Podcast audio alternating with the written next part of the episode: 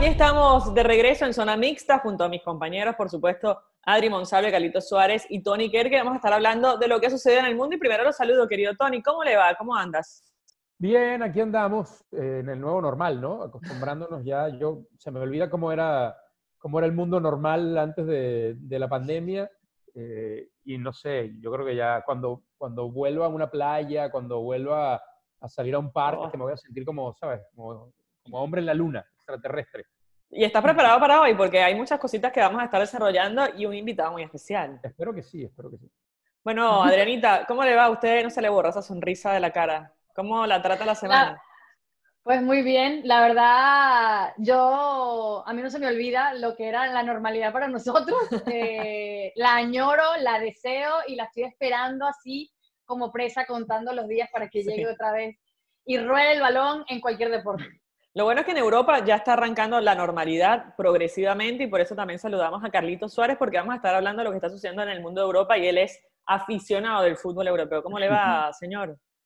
Qué chévere, Miller, recontarme contigo, con Tony, por supuesto con Adriana. Y sí, la Bundesliga va a volver, vamos a estar hablando de eso, pero ya, to- ya empezamos a ver el nuevo normal, ¿no? El que hablaba Tony. No solamente el que tenemos nosotros, que yo creo que ya estamos completamente adaptados, sino esas imágenes de Leo Messi con eh, tapabocas y guantes, de ver a los jugadores regresando a los entrenamientos en Europa, también Estados Unidos en la MLS, Sí. va a ser el nuevo normal, el nuevo protocolo, y seguramente de eso vamos a estar hablando. Y mi sección que hoy creo que va a ser la sección que voy a disfrutar más, el once histórico de la Vinotinto, ¿no? Ese es el tema, el segundo tema que vamos a estar desarrollando con nuestro invitado especial. Además tenemos un juego. Obviamente en el primer programa, en el primer episodio, estuvimos haciendo el juego del stop. Prometo portarme bien. Sí, Esta vez sí. pusimos las normas claras antes de arrancar para que todo... eh, Siempre, eh, esas están sí. claras. Sí. Pero- Las reglas están claras, pero a Adriana le gusta torcerlas. Bueno, chicos, el primer tema que tenemos que desarrollar es el tema del fútbol europeo. Ar- Arrancan eh, algunas ligas el 15 de mayo, ya lo confirmó la Bundesliga, eh, arranca la competición, pero ya hay ligas europeas que se, eh, a ver, que se dieron por finalizadas. Eh, mi, mi pregunta inicial es, ¿es justo que se den por finalizadas las ligas cuando ya se van a retomar otras ligas en Europa? Aquí abro el abanico. Uh. Tony, dale. Yo Adelante. creo, yo creo, yo creo que lo veníamos hablando en, en- en, no sé si fue en la primera entrega, en la segunda entrega, que eh, lo, lo ideal, en el mundo ideal, eh, deberíamos, eh, en las ligas europeas, por lo menos las que se rigen por UEFA, deberíamos tener una realidad para todos, ¿no? O, unas, o una decisión que eh, permitiera encajar a todas las ligas. No es así porque, porque cada país vive una circunstancia diferente, porque cada país tiene gobernantes que piensan diferentes. Entonces, está pasando lo que, lo que pensábamos que iba a pasar, que era que cada país va a decidir en función de su circunstancia. Holanda, Bélgica, eh, Francia decidieron en función de las circunstancias políticas, de las circunstancias de, de- de cómo se había esparcido el virus. Y bueno, nos gusta más o menos, pero eh, se acabaron las ligas. En una se decidió que hubiera campeón, en la otra no. Eh, yo creo que cada liga va a tomar sus medidas particulares y a la que yo vi determinada desde el primer día, desde que empezó a hablarse de regresar, fue la Bundesliga y bueno, la prueba es que va a ser la primera que, que regrese. ¿Para ti, Bueno, Carlos? en mi opinión. Ah, bueno, Ah. Adriana. Dale, dale, Adelante. Mile, Mile, Mile. Dale, Adri. dale, No, Adri. yo no estoy, yo no estoy regulando acá. Aquí cada quien habla cuando quiera hablar, ¿eh? Adelante. Ah, ok, está bien, está bien. Gracias, gracias, gracias. La herencia se les agradece. Eh, mira, en lo que, un, un tema interesante de lo que decía Tony, ¿no? Cada liga va a decidir eh, en función de lo que sea beneficioso para el país, para el fútbol, para la economía y para la sanidad de cada país. Eh, pero yo creo que tenemos que acostumbrarnos y, y- y toda la parte de globalización, eso sí lo están haciendo todas iguales. ¿A qué me refiero? ¿Qué es lo que hacen a nivel internacional y que las une a las ligas de, de Europa? Pues la Champions y las competencias europeas como la Europa League. Eso lo están haciendo todas, están manteniendo el, la- el puesto de la clasificación de los que van a estar tanto en Champions como en Europa League la próxima temporada. Creo que nos va a afectar, nos va a molestar o nos va o vamos a estar de acuerdo en muchas decisiones, pero todo lo que sea, todas las decisiones que se tomen post pandemia COVID-19 van a ser eh, por el beneficio económico y Sí. de sanidad de cada país. Total. Entonces, en Francia, el campeón es el PSG. Ok. En, eh, en Holanda, el Ajax no pudo ser campeón. En Inglaterra, en mi opinión, tendría que ser el Liverpool. y si no lo definen, hasta los mismos equipos por deportivismo deberían decir, señores, este fue el mejor equipo de toda la temporada y tiene que ser el campeón. Ahora, ¿qué pasa en España? Nada más hay un punto de diferencia. Habrá que tomar la decisión que sea, pero hoy en España anuncian que el fútbol femenino sí es campeón el primero de la clasificación. Entonces, ¿por qué no aplica lo mismo para el fútbol?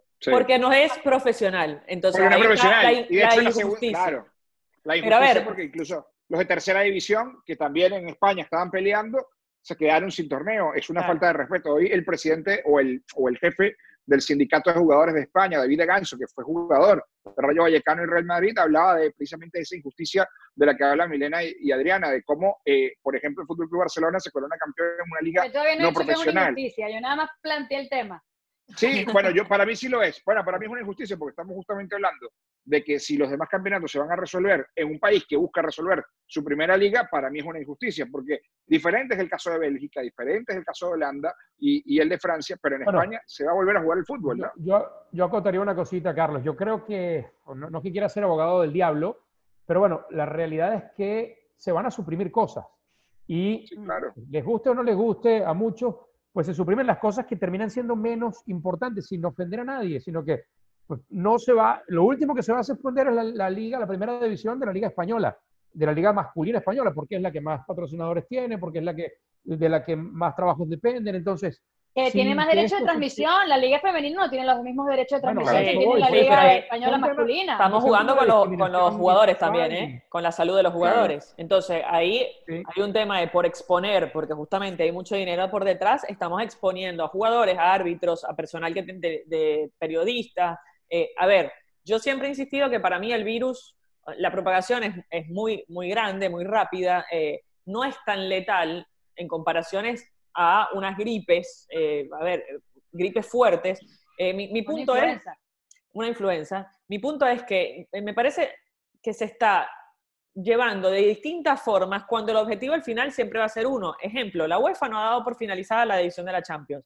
¿Qué va a pasar con la Ligue 1, o sea, la Liga de Francia, donde el PSG es campeón? Se va a relajar dos, tres meses hasta que se reanude la competición de Champions. No van a tener competencia. El PSG va a tener que afrontar una mata-mata sin actividad. Mientras que el equipo español probablemente juegue. Es injusto. Pero no le queda otra, Mile. No le queda otra, exactamente, porque eh, en Francia, la, evidentemente, tanto el gobierno como el Departamento de Sanidad no han podido controlar y quizás llegó un poco más tarde, que es lo que hablaba Tony, ¿no? Es totalmente distinto en un país que, que en otro, ¿no? Yo lo que siento es que se empiezan a hacer reglas, eh, a modificar cosas, por ejemplo, los cinco cambios. Podemos discutir si los cinco cambios es bueno o es malo, yo te he puesto que si se implementa, Carlitos, te he puesto que si se implementa, le doy un año. Ya, ya, ya, no, no, Por eso, pero le doy un año, pero digo que cuando ya se haga práctico en la cancha, cuando se empiece a probar, cuando se empiece a usar, te garantizo que se queda. Fírmalo. Sí, los cambios se dan y generalmente no hay vuelta atrás porque involucran muchas cosas. Por ejemplo, la salida del VAR. Es posible que el VAR deje de existir en este año y en la próxima temporada. Todo lo que implicó ponerlo a nivel económico y ahora sacarlo porque evidentemente y adaptarse. y adaptarse a eso. y adaptarse al funcionamiento del VAR. Y adaptarse a la verdad, que es distinta. No me maten el VAR, por favor. ¿eh? por eso, a mí me gusta. Es como, es como le decimos a nuestros hijos cuando algo le pasa, por lo menos yo le digo a los míos. Hay un dicho en Estados Unidos que dice, get what you get and don't get upset. Eso es lo que yo le digo a mis hijos. Asume lo, que tocó, te tocó. Tienes que asumir la decisión. Entonces, ya va. ¿Qué? No, que es que eso se puede traducir en una canción de los amigos invisibles.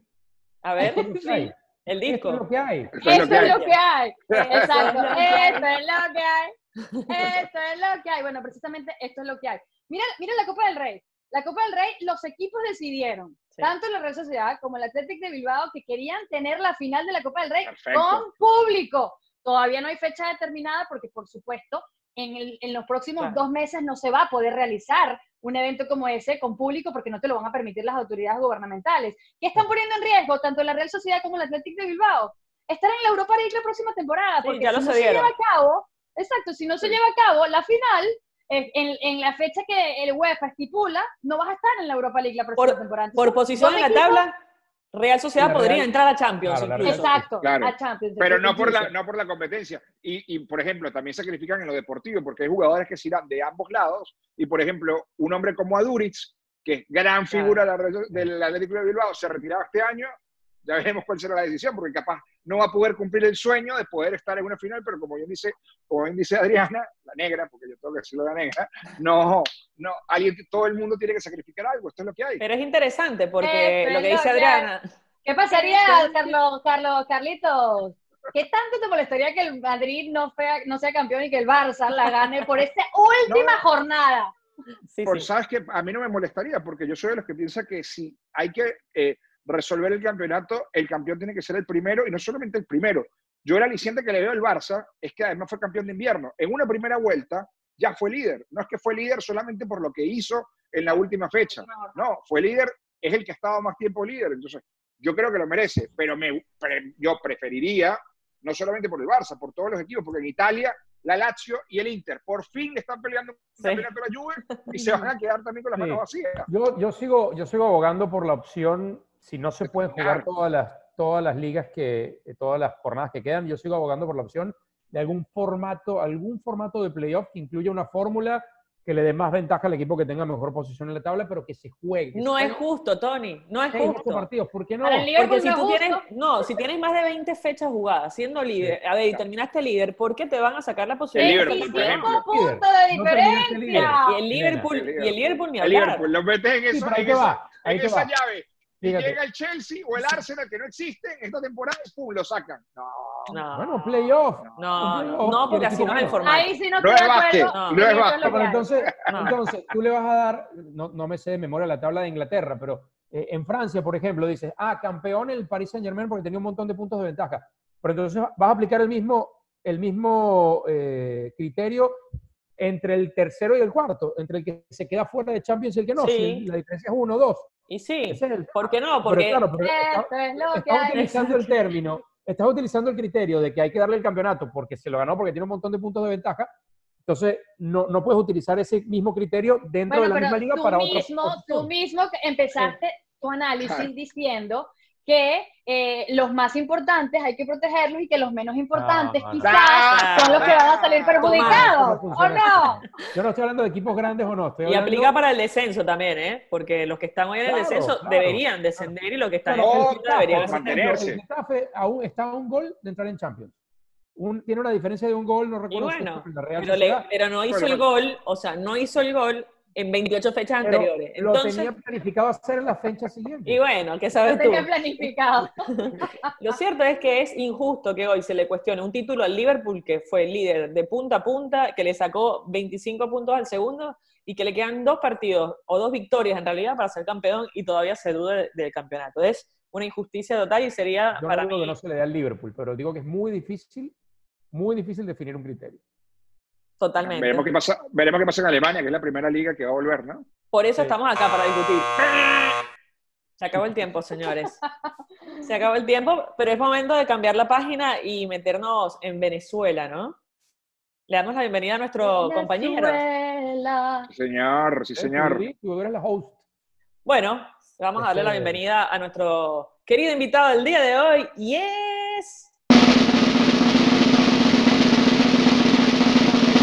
El gran Giancarlo Maldonado, bienvenido a Zona Mixta, Giancarlo Maldonado. ¿Cuántas entrevistas nos hicimos nosotros cuatro en alguna zona mixta de tu larga y exitosísima carrera? Bienvenido. ¿Qué tal? ¿Cómo están? Un gustazo de, de compartir con ustedes y bueno, acá contaremos y hablaremos un ratito de, de todo un poco.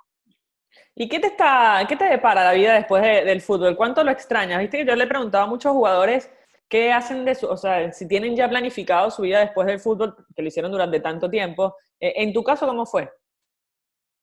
Eh, la verdad, extrañarlo no me ha dado tiempo todavía porque fue, fue muy rápido. Enseguida que, que dejé de jugar eh, la primera fecha de este torneo, eh, tomamos la decisión, bueno, ya, ya la decisión estaba tomada desde, desde finales del torneo pasado, de, de emprender un nuevo camino, de, de- de este nuevo proyecto como, como parte del cuerpo técnico, al lado de mi papá. Y bueno, tuvimos la suerte de, de poder retirarnos en San Cristóbal en la primera fecha y enseguida comenzar a trabajar eh, del otro lado de la raya y, y comenzar este nuevo reto tan, tan bonito y que a uno lo ilusiona mucho. Oye, Giancarlo, re- Dale, dale, Tony, dale. no, es, eh, nada más rapidito. eh, seguramente influye mucho el que tu papá lleve tantos años dirigiendo el que tú quieras también inclinarte de ese lado, o no, o me equivoco, o, te lo dio eso, esas ganas te las dio el fútbol en general, o sí influye el hecho de que, tú, de que tu viejo lleve tanto tiempo dirigiendo, el que tú ahora quieras también estar de ese lado. Eh, en parte sí, y por otro lado, bueno, es, es la vida de uno, o sea, uno está claro de que, de que al terminar iba a, iba a terminar y iba a comenzar en algo ligado al, fútbol.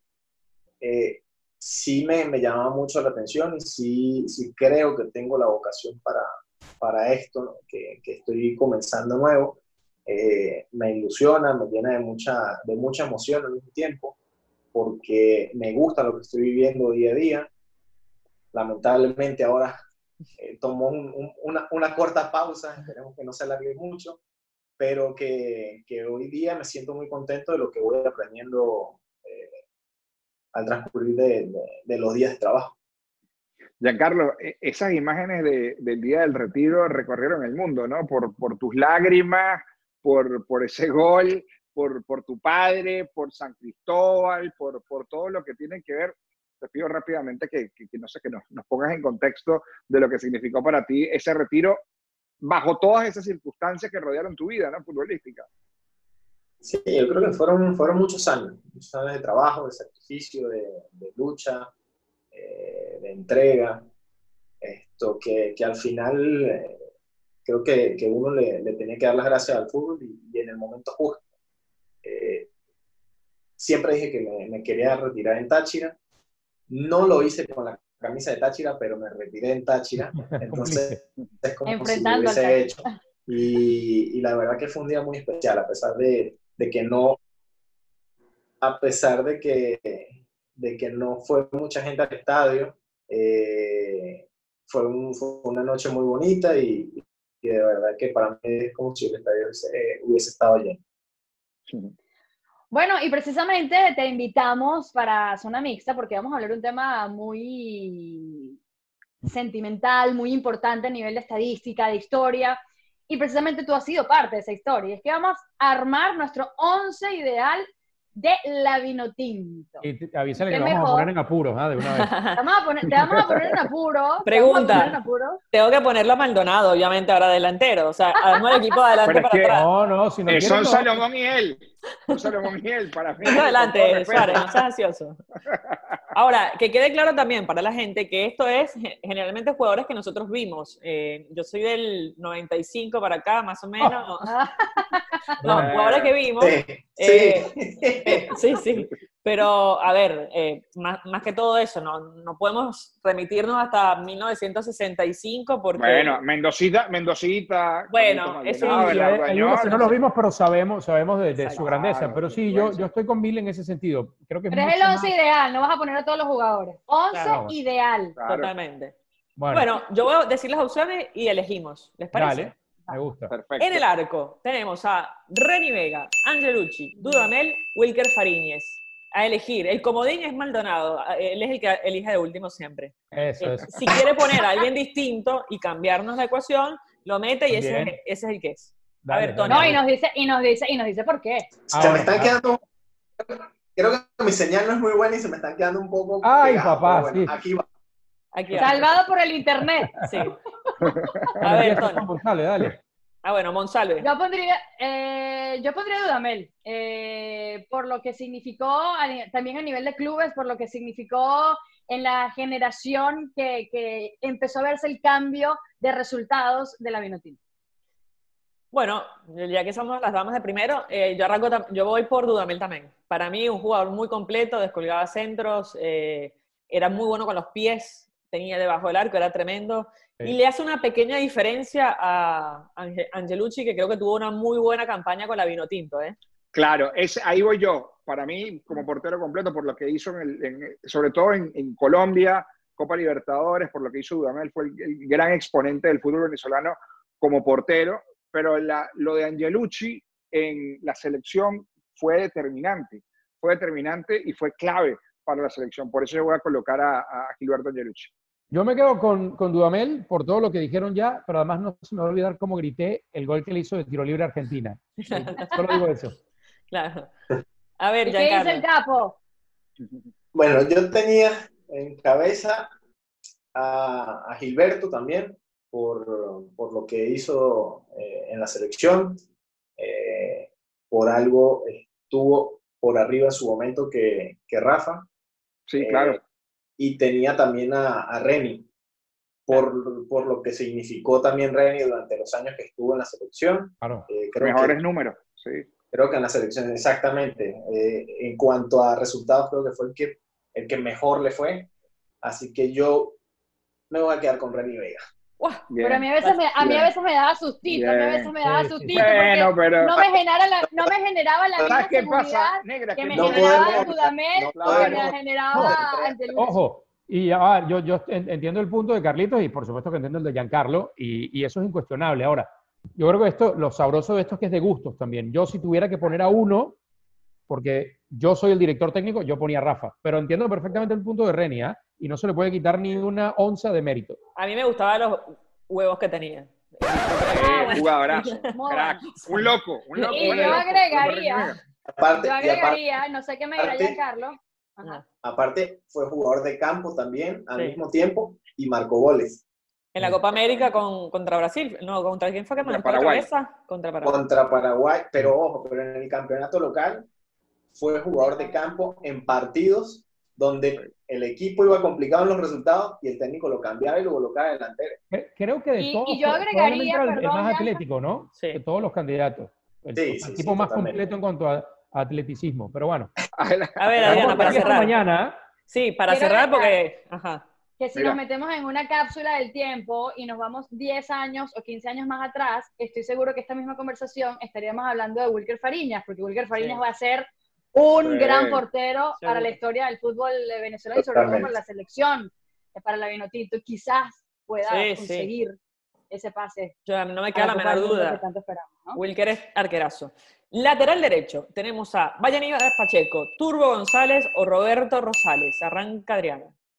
Rosales, indiscutible. Pasa es que yo parezco el copycat de Adriana, porque ella habla y, a mí me gusta. Eh, a mí, lo de Roberto Rosales, por el rendimiento que ha tenido con la selección, creo que es el jugador eh, que más rendimiento, y cuando no estuvo, que no fue convocado, eh, hizo mucha falta. Entonces, cuando volvió, volvió a rendir. me parece que también, Roberto Rosales. Yo estoy por esa línea. A mí me encantaba lo que hacía el Turbo, es un jugador increíble, pero lo de Roberto Rosales, un chamo que salió, me, me llamaron un día a verlo chamo que salió del pedagógico directamente a jugar en primera división en el Caracas con 16 años, un monstruo, un jugador que, pintaba para muchísimo y lo terminó cumpliendo, ¿no? Para mí eh, también es, Robertico y, creo que hay muchas cosas, ¿no? La consistencia, el mantenerse durante tanto tiempo a un tan alto nivel, el poder jugar de lateral derecho y de lateral izquierdo y hacerlo muy bien, lo que te daba, no solo en el sector defensivo, sino lo que te daba o lo que te sigue dando yendo hacia adelante. O sea, yo creo que de todos, y, creo que en la lista todos están con, mucho merecimiento, me parece que, lo, de Roberto tiene un mérito extra en la consistencia, en el poder jugar tanto de lateral derecho como de izquierdo, lo que te representaba yendo hacia adelante también. Y, de, todos los que mencionamos en esa posición, creo que, que además era el que más cosas podía hacer con la pelota. O sea, yo creo que es indiscutible con todo y que eh, tanto Vallenilla, que además tuvo una carrera muy larga, eh, y hablamos del Turbo también, que estuvo en esa misma generación con Giancarlo consiguiendo resultados increíbles para Venezuela en eliminatoria. ¿Para ti, Giancarlo? Eh, igual, yo creo que me, quedo con Roberto por, por, lo que, por lo que he conseguido, por, por la cantidad de años que se, se ha mantenido a un nivel muy alto, eh, por la cantidad de tiempo que lleva también en Europa creo que, es, un jugador que ha sido muy regular durante, durante toda su carrera. Bueno, vamos con los centrales. Voy a tirar los dos centrales. Eh, dos, dos de una, rapidito. Rey, Vizca, Alejandro Sichero, Tortolero y Gaby Sichero también podría ingresar en el, en el rubro central porque jugó en esa posición también alguna oportunidad. Pero lo dejamos para lateral izquierdo. Vamos con esos cuatro, elijan dos.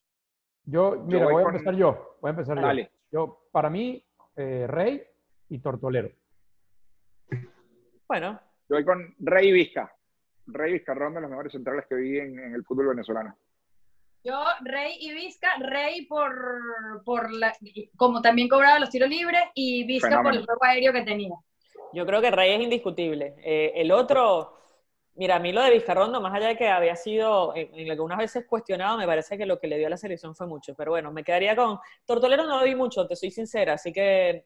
mm, Alejandro Sichero le dio mucho, ¿ah? Y Alejandro ojo. también. Pero me acuerdo del partido de Bolivia. 11 ideal. Por 11 eso. ideal. Rey y Vizca. A ver, ¿Qué Rey. tú, Giancarlo? Rey Vizcarrondo, Rey Vizcarrondo, sí, totalmente. Claro. O sea, no hay duda. Eh, Rey, eh, por, por lo que le dio también a la selección, porque es de, es de los jugadores con más partidos en, en la selección, y Vizca por, por el rendimiento y por, por lo, lo que le dio a la selección también, por, por el alto nivel que demostró cuando le tocó vestir la camiseta de la selección. Bueno, entonces unánime prácticamente. Sichero zurdo, Juanay Hernández y Pocho Senaduche. A ver, ¿cuáles son, cuál es el Zurdo. lateral izquierdo? Sichero le peleó, le- lo llegó, hizo bastante, pero para mí la calidad del zurdo es uno de los mejores de la- jugadores que tuvo la selección. Sí, zurdo Rojas también. Eh, Unánime. sí, me parece. Zurdo, Muy bien. zurdo también. Ahora, Y es se pone complicado en la mitad de la cancha, la ¿no? mitad de la cancha. Sí, no. ¿Y complicadísimo. la delantera? Ni El hablar. tema Nah, es cómo los pones a jugar. Claro, Claro, ahí depende. Bueno, pero ahí demos la 4-4-2. libertad, ¿no? Ahí demos la libertad. Si quieres elegir Ah, dos un o 4-1-3, tres, como uno quieras. 4 1 3 2 Hay que hacerlo sencillo. Yo voy a elegir tres medios. Yo voy a elegir tres medios porque quiero eh, tres 3 delanteros. arriba. Vale. Bueno, pero me están complicando, porque yo había puesto para 4-4-2. Bueno, listo. Ah, entonces, O 4-4-2 también, vamos a hacerlo. Ah, Mira, vamos a hacerlo así. Dale. Tenemos a Pájaro Vera, Stalin Rivas, Mendocita, Gaby Urdaneta, Tomás Rincón, Juan Arango. Son seis. Para elegir, cuatro. Vamos a, a que Ay, arranque no quiere empezar nadie, Bueno, ¿no? que arranque empezar Giancarlo. Se la ponemos facilita. Tenía Pájaro. Tomás. Ricardo, David y Arango. Ah, Ricardo. Mira, Ricardo, a mí no lo tenemos como opción nosotros. Pero no, yo sí lo iba a mencionar. Yo sí lo iba a mencionar. Ricardo es Ah, crack. crack.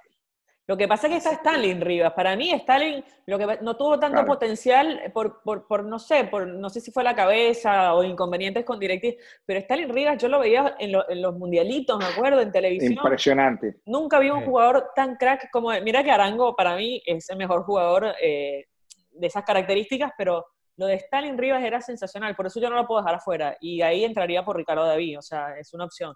Para mí es Stalin, Tomás Rincón, Arango y al pájaro Vera lo pelea. Pero el el pájaro, a pan. ver, así lo Lo pondría. voy a poner al pájaro. Entonces, en eso creo que, que no coincido con Giancarlo. Para mí Stalin en vez de Ricardo. A ver, Yo, mira, yo, yo, yo creo que bueno. Ahorita te doy mi razón de Ricardo. dale, Ok. ya. Yo, Jugadorazo. tiene que estar Juan, por supuesto. Para mí sigue siendo el mejor, el mejor futbolista en la historia de Venezuela. Eh, tiene que estar Tomás. eh, creo que desde que yo tengo viendo a la selección, creo que no ha habido un capitán más capitán que, que Tomás Rincón. Más allá de lo que te pelea, de lo que te gana en la mitad de la Eh. cancha, etcétera. Tengo a Rey, ¿eh? Ojo. eh, No, Rey. yo me quedo con Tomás. Yo me, y ojo, y, y Rey, fantástico. Yo me quedo con Tomás. Este, Tomás, Juan, yo me voy a ir con el pájaro también. Eh, y, y sí estaba. uf, es que hay muchos nombres, hay muchos nombres. Yo creo que me voy a ir, me voy a ir con, con Giancarlo, este, me voy a ir con Ricardo David. Y ahí, ahí cerquita también creo que estaba eh, Leo Jiménez. Bueno, otro. Bueno, yo voy a poner a Tomás Rincón como, como único recuperador, Stalin Rivas, Juan Arango, y me duele dejar fuera a Ricardo David, pero Gaby Urdaneta creo que fue otro jugador sensacional también en el medio campo. También. queda Adriana, ¿no? Yo, yo agregaría, eh, yo pondría al pájaro Vera, Tomás Rincón, Arango. Ah, y ese cuarto, creo que me iría con Rivas también. Bueno, Está bien, Ricardo. Ya, ver, ¿por qué pusiste a. Ricardo David? no, sí, todos queríamos esperar esa respuesta. Porque es el jugador más claro y preciso para dar el pase de gol. Y lo dice un delantero. Y te lo exacto. Y te lo dice Claro, no hay. Y te lo dice el golea- uno de los goleadores de la Claro, Pero bueno, falta el delantero, ya tenemos a uno que está aquí con nosotros. falta el otro.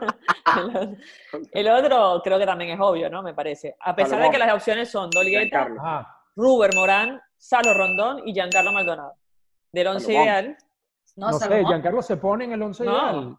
Pregúntale Sí. primero si se quiere poner. Y no, sería, es muy argentino en No, su no, parte, pero sí lo no, puede. no va a estar en bien, no, aquí nada de falsa modestia. Nada de falsa Sí. modestia. No, no me voy a quedar por fuera. No me voy a Obvio. quedar por fuera. Sí, Muy bien. sí. ¿Y quién te acompaña? Salomón, o sea, los, los números lo, lo dicen. Eh, creo que Pero ¿con qué delantero te llevabas mejor?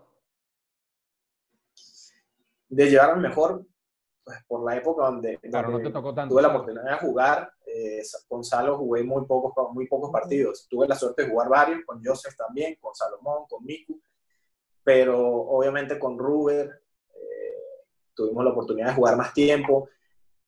Éramos los delanteros del, éramos los delanteros del Unión y éramos delanteros de la selección al mismo tiempo. Entonces nos conocíamos de memoria en ese momento. Claro.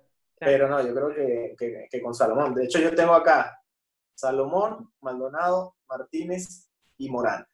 Y Morán, Bueno. claro. Claro, Prácticamente estamos en unanimidad, señores. Falta el técnico. Entrenadores, el técnico. Claro. El técnico. Y en el técnico Richard tenemos, op- ya va, tenemos opciones. Pastoriza, Farías, Páez, Dudamel, porque ha sido exitoso con la sub-20 sobre todo. A ver, eh, ¿quién arranca?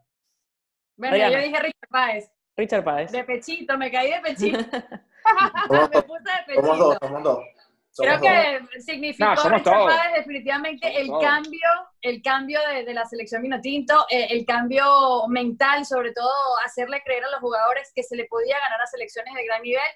Para mí es un antes y un después eh, de la Vinotinto con Richard Páez al mando. Yo la peleo con Farías a- eh, y Richard Páez. Por ahí lo pongo a Farías y asistente a, a Richard, no sé. Yo creo, yo creo que eh, yo creo lo que pasa con No se llevarían en el banco, pero bueno, no no, importa. no creo. Yo, yo creo que Que te que escucha pasa- Richard Páez. No, que creo que con creo que con César se sintió que, que Venezuela estaba más cerca, ¿no? Eso, eso puede ser la Ah, razón. sí. eh, y y ahí, ahí estamos de acuerdo. Pero claro, No. Después de esto- no, no, a ver, Giancarlo, de- Y clasificó no, no mundial, sintió que estaba sub-20. más cerca. Bueno, No. pero- con Richard, con Richard quedamos a un A punto. uno. Sí. Perfecto. A un Con, punto. con Eso Uruguay es perdieron ese último partido, ¿no? Eso es lo más cerca que ha estado la selección. yo me sigo quedando con Richard porque creo que sin lo de Richard no hay lo de César, para empezar. Claro. Eh, César yo creo que terminó de, de- de consolidar algo que había, que había formado Richard, pero yo creo que, que lo que lo que se sentía en ese momento con, con Richard fue muy diferente a lo que se sintió con, con César. Obviamente, y es, lo- es, es- es porque también me tocó vivir los otros procesos, Los procesos, claro. eran otros jugadores totalmente diferentes también. Claro. Bueno, qué lindo. Y esto, y nos vas a dar ahorita también la posibilidad de jugar stop. Eh, ¿Sabes jugar stop? Alcanzamos. A ver si te podemos no, ganar en algo. no le preguntes las reglas a Adriana, lo único. A, a ver si te podemos ganar en algo, porque en la cancha sabemos que no. Las reglas las pone ella.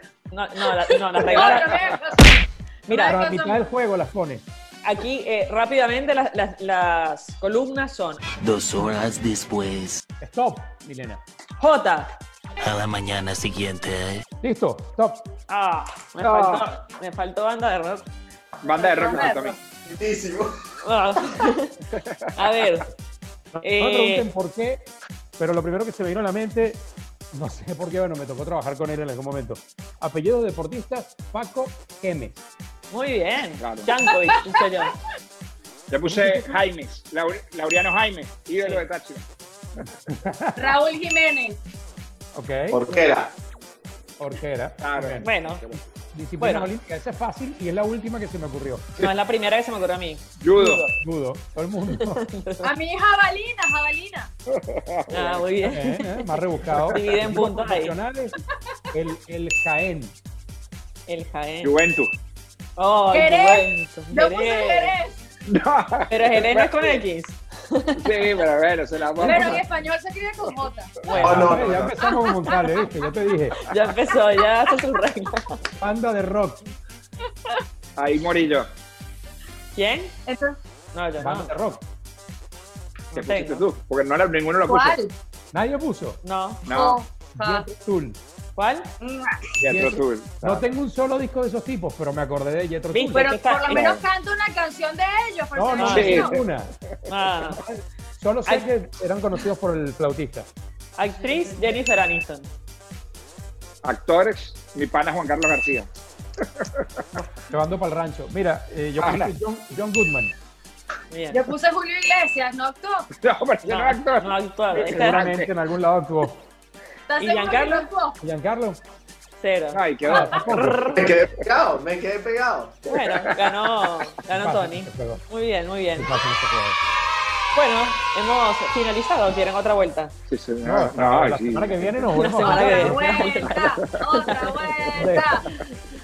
Bueno, Giancarlo, mil gracias de verdad por este tiempito. Eh, te agradecemos, obviamente, este espacio y te deseamos todo lo mejor. Que te despide Adriana también, que es tu, tu groupie No. de, de- de Un, México. un crack, el capo.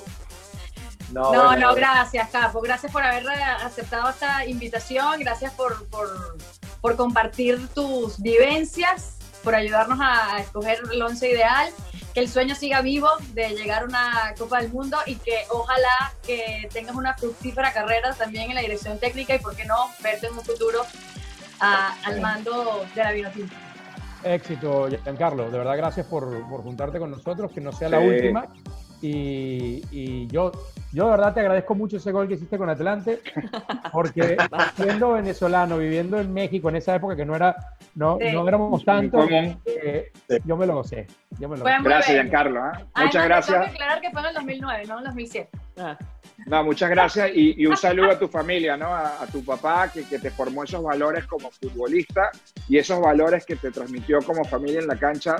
Yo que he compartido mucho con tu papá, lo recuerdo con muchísimo cariño. Así que te mandamos un abrazo y muchas gracias. Gracias, gracias. No, un abrazo a todos y acá estamos. eh, un gusto de, de compartir con ustedes. Y bueno, cuando quieran, tiempo hay de sobra y acá vamos a estar. Venimos a jugar stop. Cuando quieran la revancha, Cuando- quieran la revancha, muchachos. bueno, Bueno, Gracias, finalizamos. Zona Mixta, episodio 3. Nos reencontramos la semana que viene. Chao. chau. Chao, chao. Chao a todos.